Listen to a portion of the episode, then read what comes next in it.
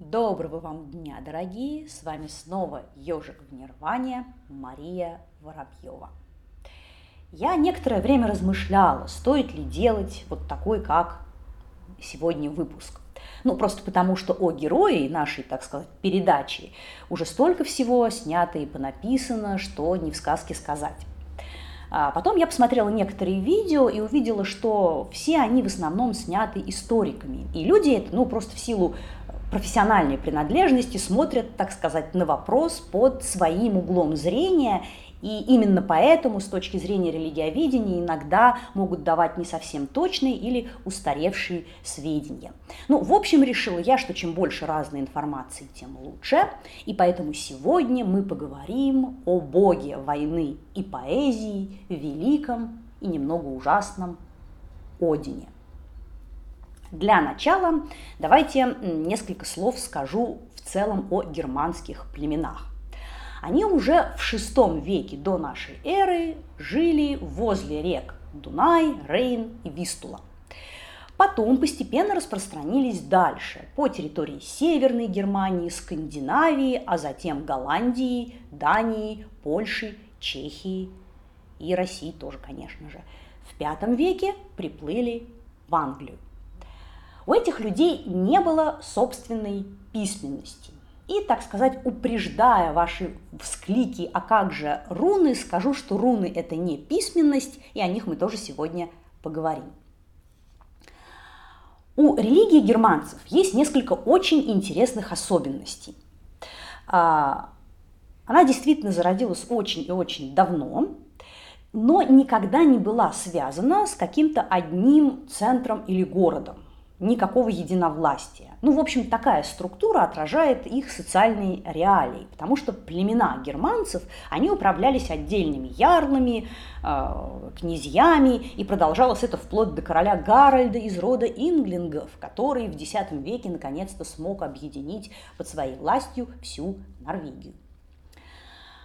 Э, все те письменные источники, религиозных верований германских племен, которые у нас сегодня есть, были написаны очень поздно, ну никак не раньше XI века. И, как вы, я думаю, понимаете, делали это уже христиане, потому что в этот период германские племена активно принимают эту религию. Это, конечно, отражается на их взглядах, э, на их отношении к религии предков. А, надо сказать, что у предков-то были очень интересные а, воззрения, проработанные сложные представления о загробной жизни, а, многоуровневые райские миры, в которые, кстати говоря, попадали, по всей видимости, не только великие воины, но и вполне себе простые ремесленники и земледельцы. И здесь тоже очень есть интересный и важный для нас с вами момент. Самыми образованными людьми среди германцев – которые владели письменностью, могли читать, писать, были представители воинского сословия. Вот те самые князья, ярлы и их приближенные, профессиональные военные, которые на кораблях ходили в различные походы, ну и в промежутках пировали и сочиняли прекрасные саги и стихи. И вот в собственных произведениях они отразили свои воззрения – религию именно воинского сословия. А во что там верили обычные среднестатистические, не знаю, крестьяне, мы не знаем, потому что никаких письменных свидетельств об этом у нас нет. А, то есть получается, э, письменные источники о германской религии мы имеем весьма поздние и те христианские. Единой системы верований у германцев в природе никогда не существовало мы сейчас имеем доступ к воззрениям э, представителей определенной страты э, германских племен. Ну и получается, что э, мы можем составить о германской религии, о скандинавской религии достаточно приблизительную картинку. Она в большей или меньшей степени вероятна в разных ситуациях по поводу различных вопросов, но тем не менее – каких-то однозначных утверждений а, мы зачастую делать не можем. А, что мы можем все-таки сказать э, достаточно четко? Ну, во-первых, по всей видимости, э, еще задолго до эпохи викингов э, германцы были людьми суровыми, и это, конечно, отразилось на их религиозных воззрениях. Тацит в первом веке, то есть задолго до эпохи викингов, э, в своей э, замечательной, очень известной книге, э, которая называется «О происхождении и обычаях германцев». Иногда ее просто называют «Германия». Тацит – это римский историк. Так вот, что он писал. Германцы считают, что добывать потом то, что можно получить с помощью крови, это малодушие и ленность. Ну, то есть, в общем, сами понимаете, воевать это хорошо с точки зрения скандинавов. А, действительно, во главе их пантеона в какой-то момент встал наш сегодняшний герой, бог Один – но, по всей видимости, произошло это далеко не сразу. И сделано это было, да, опять же, вот той самой группой князей-аристократов и их приближенных. Уже значительно позже нечто похожее пытался делать э, князь Владимир с богом Перуном, но, как мы с вами все прекрасно знаем, потом он несколько э, изменил э, тактику, и, в общем, история пошла по совершенно другой дороге. Давайте же, наконец-таки, поговорим о Бодине или Вотане или Водане. Все это разные, но похожие по значению имена, которые дали ему представители различных германских племен. Один – имя древнеисландское, происходит от прилагательного «од» – яростный и одержимый. Водан – имя англосаксонское с похожим значением. Вот он – происходит от древнегерманского «вод» или «вот». «Воту» – безумная ярость. А, вообще вот все эти имена отражают проиндоевропейскую основу «вота», которая переводится как вдохновение сверхъестественное, поэтическое, некая одержимость, провидение. И даже можно дальше еще все это увести к корню «вет», видеть, но опять видеть не просто в физическом смысле глазами, а в таком вот религиозно-мистическом, глубинном, видеть суть вещей. А, кстати, ведь до сих пор э, названия дней в немецком и английском языках, дни недели, сохраняют в себе имена языческих богов. И Воденсдей, Wednesday – это день Водана. Образ Одина невероятно многозначен. Он не только боец, он плут, колдун, любовник, предатель и, надо сказать, много кто еще. Это очень древнее божество. А, один из его атрибутов – это копье.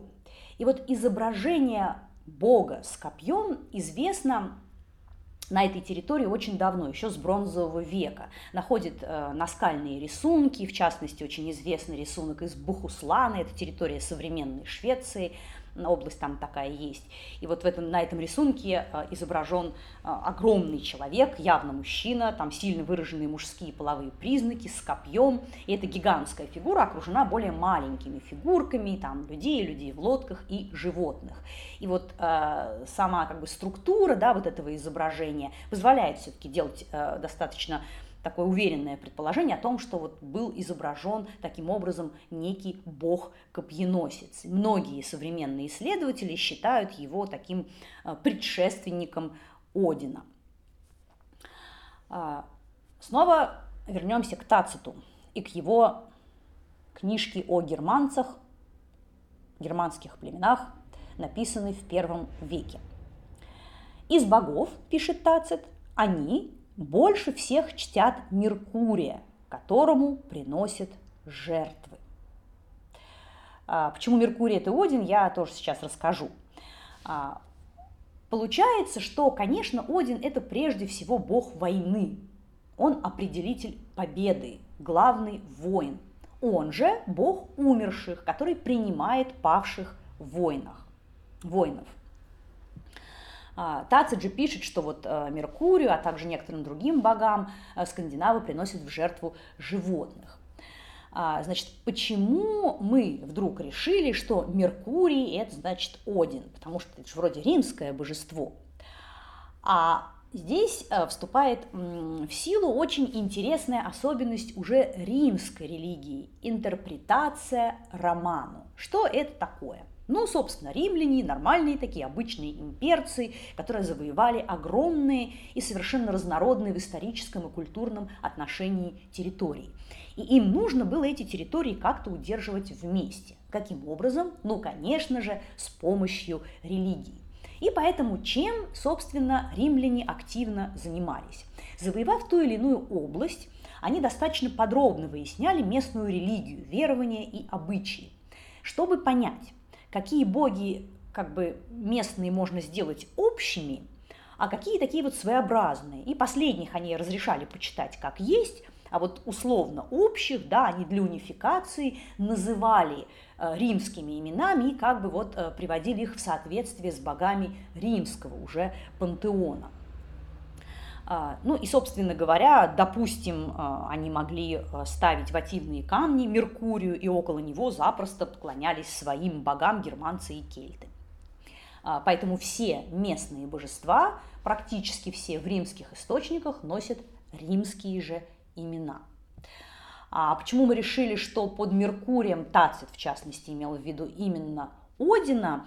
Ну, об этом нам рассказали уже средневековые историки, о том, что э, римляне э, описывали Одина как Меркурия, ну, писал в частности в истории лангобардов Павел Диакон, это было в восьмом веке, в седьмом веке и он в житии святого Колумбана и ряд других средневековых авторов. Э, он воин, это мы уже с вами поняли. Но над Одином, как вообще над всеми другими скандинавскими богами, давлеет вирт. Это судьба, понятие несколько схожее с термином рита в ведийской религии, некий такой всеобщий вселенский порядок вещей.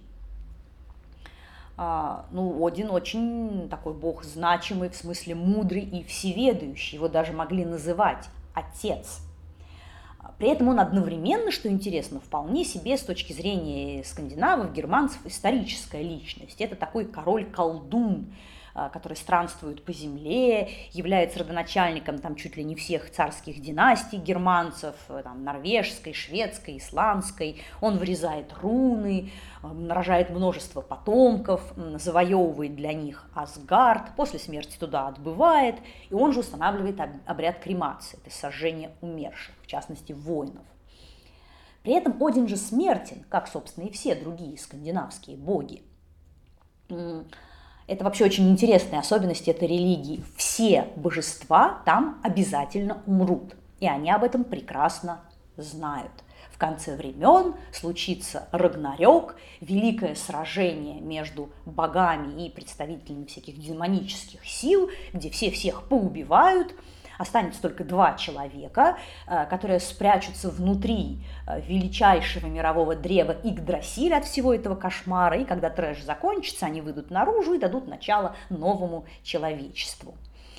А, и вот когда мы этот факт вспоминаем, нам становятся понятны некоторые, ну, скажем так, весьма с точки зрения нас с вами своеобразные характеристики Одина.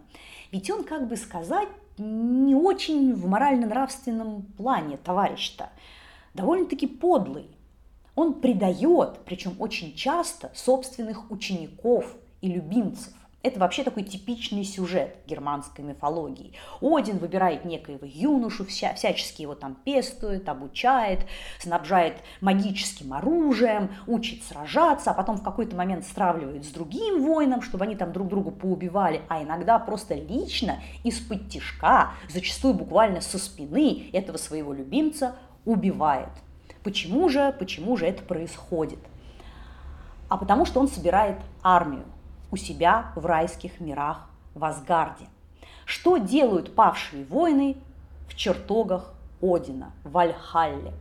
Они пируют и сражаются. Все. То есть тренируются, готовясь к финальной битве. Один еще и колдун, великий таинственный маг, который обладает особым мистическим знанием. он упоминается как величайший знаток вот этих самых рун. А, что такое руны? А, вообще руническая письменность, известно там несколько алфавитов, как минимум два точно, они применялись исключительно в ритуально-магической сфере. То есть ими никогда ничего не записывали. Их вырезали на дереве, на камне, вначале э, смазывали собственной кровью, потом эта кровь была заменена на красную краску, то есть явно это некое такое жертвоприношение ритуальное. А, позже, кстати, уже в средние века в гаданиях использовались некие знаки производные от, от рун. Что важно про руны понимать? Священными были сами знаки, а вовсе не их значение, потому что очень часто вообще э, рисовался просто какой-то рандомный, случайный набор букв, имя резальщика или просто алфавит. Но при этом скандинавы считали, да, что все в тайне содержит руны. Это некий мистический универсальный код Вселенной. Поэтому кто их знает, тот станет господином мира. И Один это великое знание получил. А, в легендах описывается два а, варианта этого знаменательного события. По одному из них он повесил себя на мировом древе Игдрасиль, фактически принеся себя в жертву ради такого великого знания. По другой версии он отпил из источника, который течет в корнях этого самого дерева Игдрасиль, и для того, чтобы к этому источнику доступ получить, а его охранял великан, он великану отдал свой глаз. И Один тоже очень часто изображается одноглазым. Тоже такая, знаете ли, неплохая себе жертва. Но помимо вот всего вышесказанного, конечно, с моей, по крайней мере, точки зрения, самая-самая интересная ипостась Одина – это бог поэзии. Тот, то существо, которое подарило людям мед поэзии. Об этом немножечко давайте поподробнее поговорим. Вообще поэты у германцев очень ценились. Как я уже сказала, это были представители образованного воинского сословия. И опять же, все легенды и саги, которые мы сегодня знаем, э, принадлежат вот этим легендарным воинам, поэтам, скальдам. И, в общем-то, это считалось занятием весьма и весьма достойным, и авторы талантливые очень почитались. Так вот, что рассказывает нам скандинавская, германская мифология о поэтическом вдохновении. Я говорю иногда скандинавская, иногда германская. Это, в общем, не совсем синонимы. Германская, германская религия – это понятие более широкое и, наверное, более правильное, но просто иногда чтобы постоянно не повторять одно и то же, я вот эти два разных слова употребляю. А, что мы можем почитать про вот этот самый мед поэзии? А, ну, прежде всего, самая такая интересная и известная легенда об этом содержится в знаменитой младшей Эдди. Это прозаический сборник германских мифов, верований и легенд, который написал Снорри Стурлутсон – это совершенно реальная историческая личность, э, историк, политик, воин, естественно говоря, уже христианин, жил он в XII веке и очень интересовался верованиями своего народа. Собирал все эти легенды, соединял воедино и, надо сказать, относился к этому делу с большим э, почтением и уважением. И вот его младшую Эдду э, и читают сегодня все любители германской религии.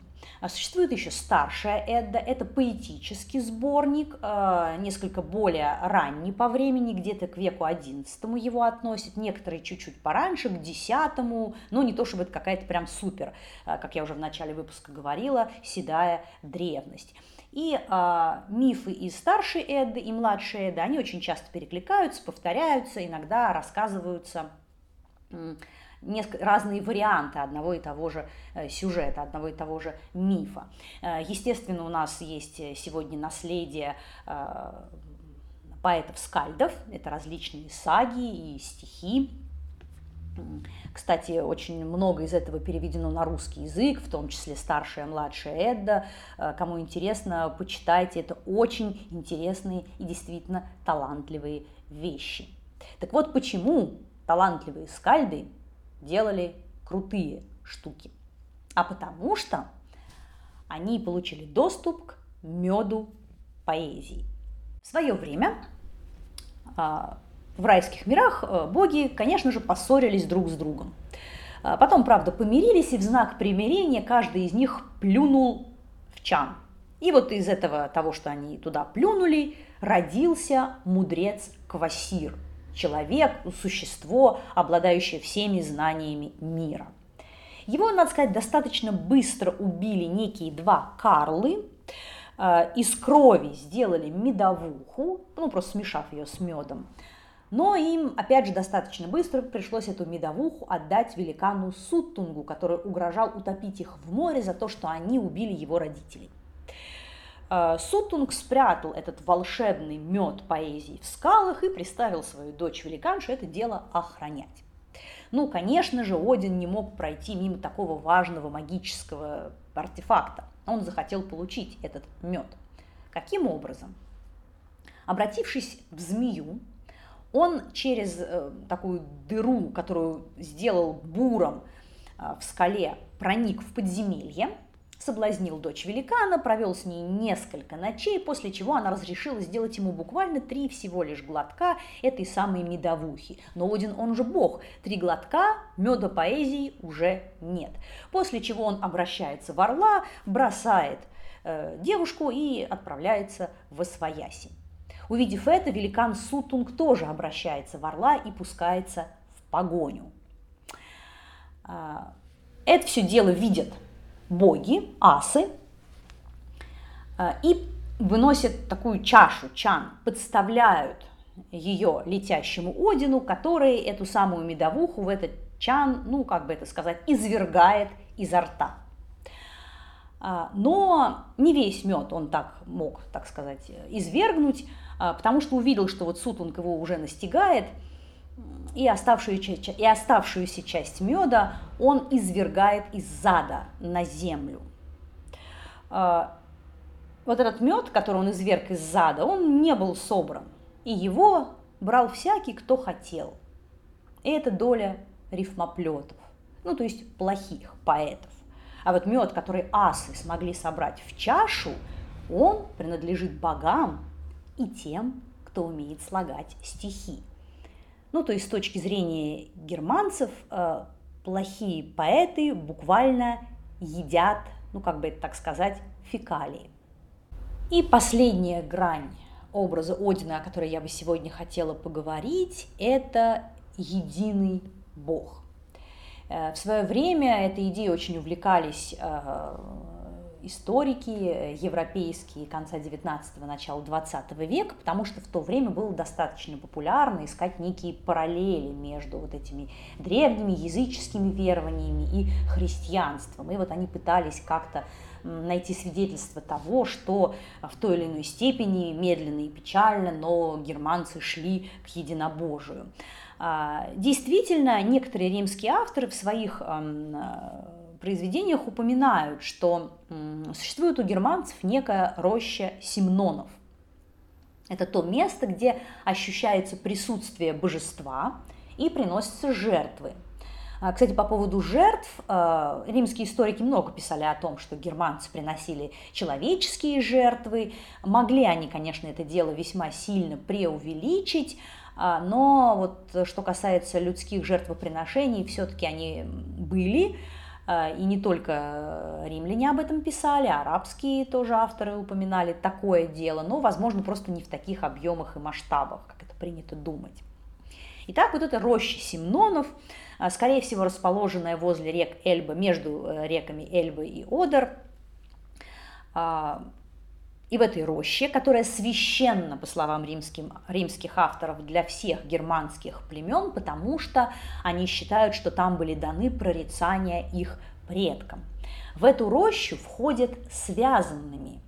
И если упали, то встать не могут сами, и поднимать их нельзя. Они должны катиться из этой рощи наружу, переваливаясь сбоку на бок. Здесь племена германцев получили свое начало, и там живет властвующий над всеми Бог, регнатор Omnius Deus. И вот в этом самом регнаторе и Deus некоторые э, европейские историки, как я уже говорила, видели предвестника э, монотеизма, единобожия. Но это, конечно, достаточно большая, надо сказать, натяжка. Во-первых, мы не знаем, кстати, какие, кто точно э, подразумевался под этим божеством Один или какой-то другой бог. Ну и второй момент, э, безусловно, заключается в том, что, конечно же, э, германские и скандинавские племена почитали большое количество разных божеств, как мужских, так и женских. Конечно, к разговору о германских, э, о верованиях э, германских племен мы обязательно с вами еще вернемся, потому что это очень интересная и глубокая тема. Как я люблю повторять, не стоит думать, что те, кто жили э, много тысяч или сотен лет назад, были менее интеллектуально или творчески одарены и развиты, чем мы с вами. Это совсем не так. Количество умных и талантливых людей в те времена было, я думаю, в процентном соотношении точно таким же, как и сегодня, и некоторые из них э, очень сильно интересовались э, природой человека, причиной возникновения Вселенной, миссией человечества – и, в общем-то, а, подарили нам с вами удивительные, очень зачастую сложные и красивые религиозно-философские концепции. На сегодня, драгоценные, все. До следующей встречи. Спасибо за внимание. С вами была Мария Воробьева, ежик в Нирване. Всего вам доброго.